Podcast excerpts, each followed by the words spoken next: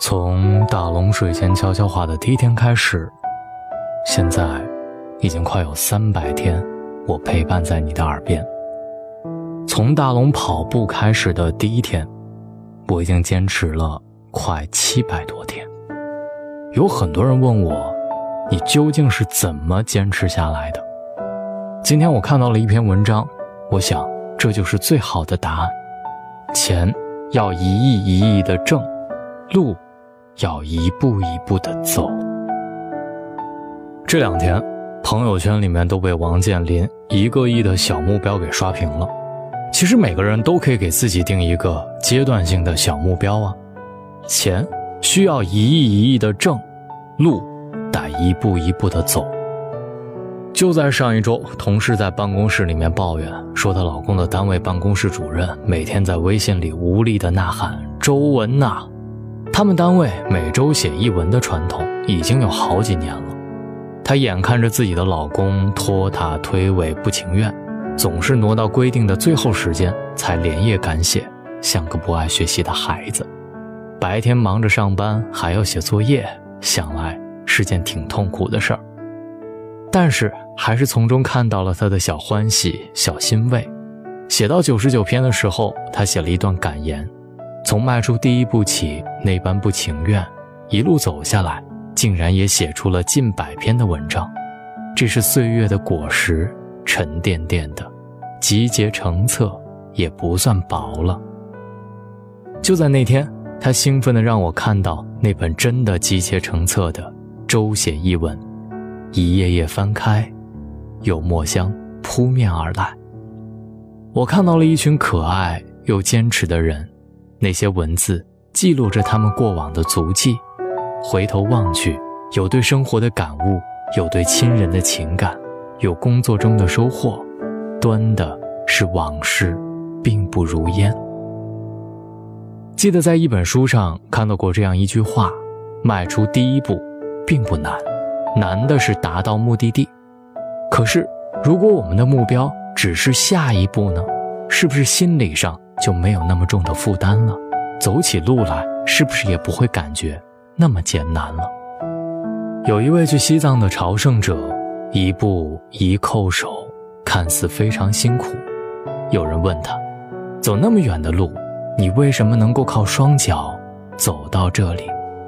朝圣者微微一笑说：“我从不去想西藏到底有多遥远，我只想脚下的路，多走一步。”就离朝圣地近一步，这样走你就不觉得远了，也肯定会有走到的那一天。多么朴实而又智慧的朝圣者，比起我们这些怕苦怕累的聪明人，上天给予他们的回馈永远都是丰厚的。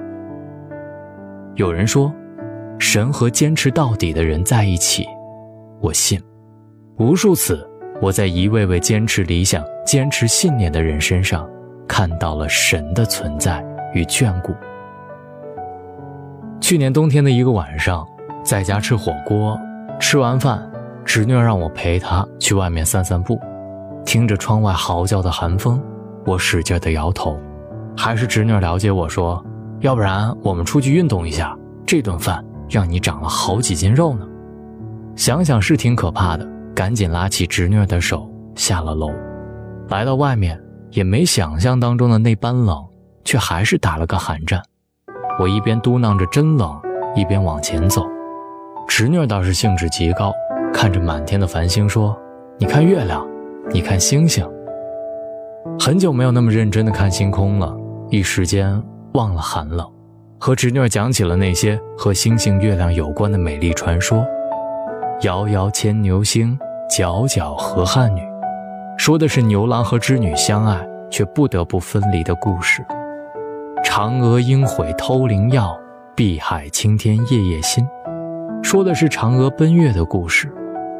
问询吴刚何所有，吴刚捧出桂花酒，说的是吴刚折桂的故事。侄女做敬仰状表情说：“我好崇拜你啊，会那么多故事。”还有古诗，你从哪儿学来的？从哪儿学来的？我还真没有思考过这个问题。不过是平时喜欢看书，一字一句日积月累的罢了。不知不觉当中，脚下的甬路已走到了尽头。彼时再不觉一丝寒冷，只觉满眼夜色好美。往回走的时候，身上微微出了汗，有种无法言喻的舒服。其实很多时候，让我们一事无成的，并不是困难，而是我们的不坚持，被心中的宏伟目标给吓退了。而你，如果也曾为梦想迈出过第一步，想要放弃的时候，不妨瞄准心中的小目标，去试试，只低头看路，走一步，再走一步。走一程，再走一程，一直走下去，不期然间，说不定心中的圣地就已在咫尺，美丽的风景就已在眼前。不要定一个宏伟的大目标，想想那个就在近处的小目标，想想脚下的路，一步一步慢慢走，坚持下去，终能到达。在今天的推送当中，有一个特别的板块，叫做夏曦的晚安信。在喜欢夏曦文章的同时，也可以看看他写给你最真诚的晚安信。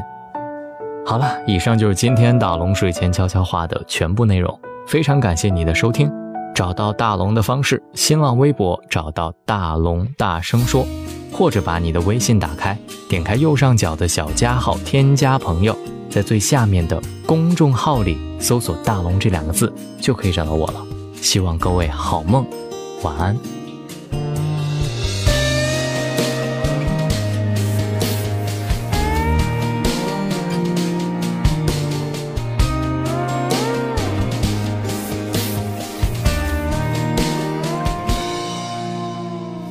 可能是寂寞，空气变得很稀薄。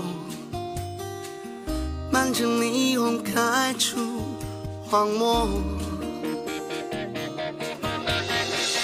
还为你等着，我的心快要死了。要用什么刺激我魂魄？太深太多，爱未曾我触摸，任由你。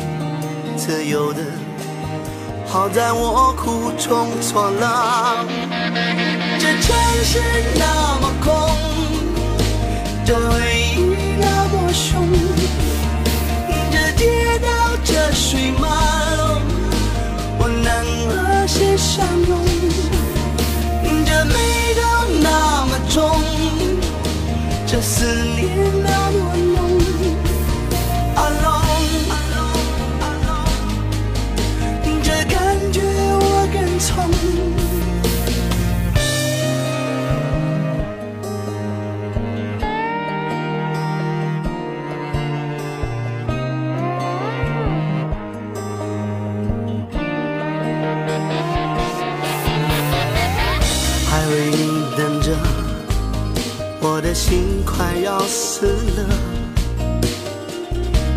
用什么刺激我魂魄？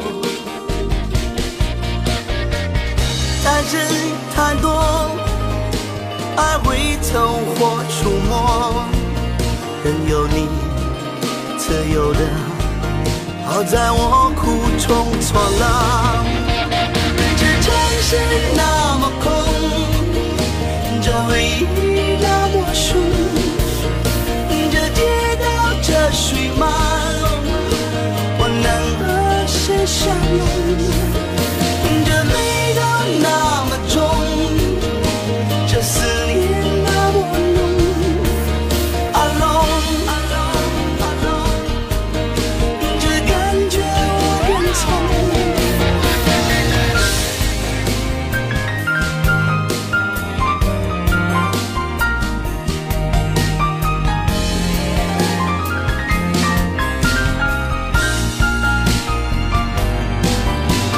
这城市那么空，这胸口那么痛，这人海风起云涌，能不能再相逢？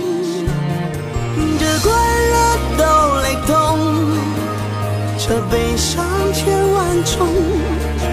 Alone。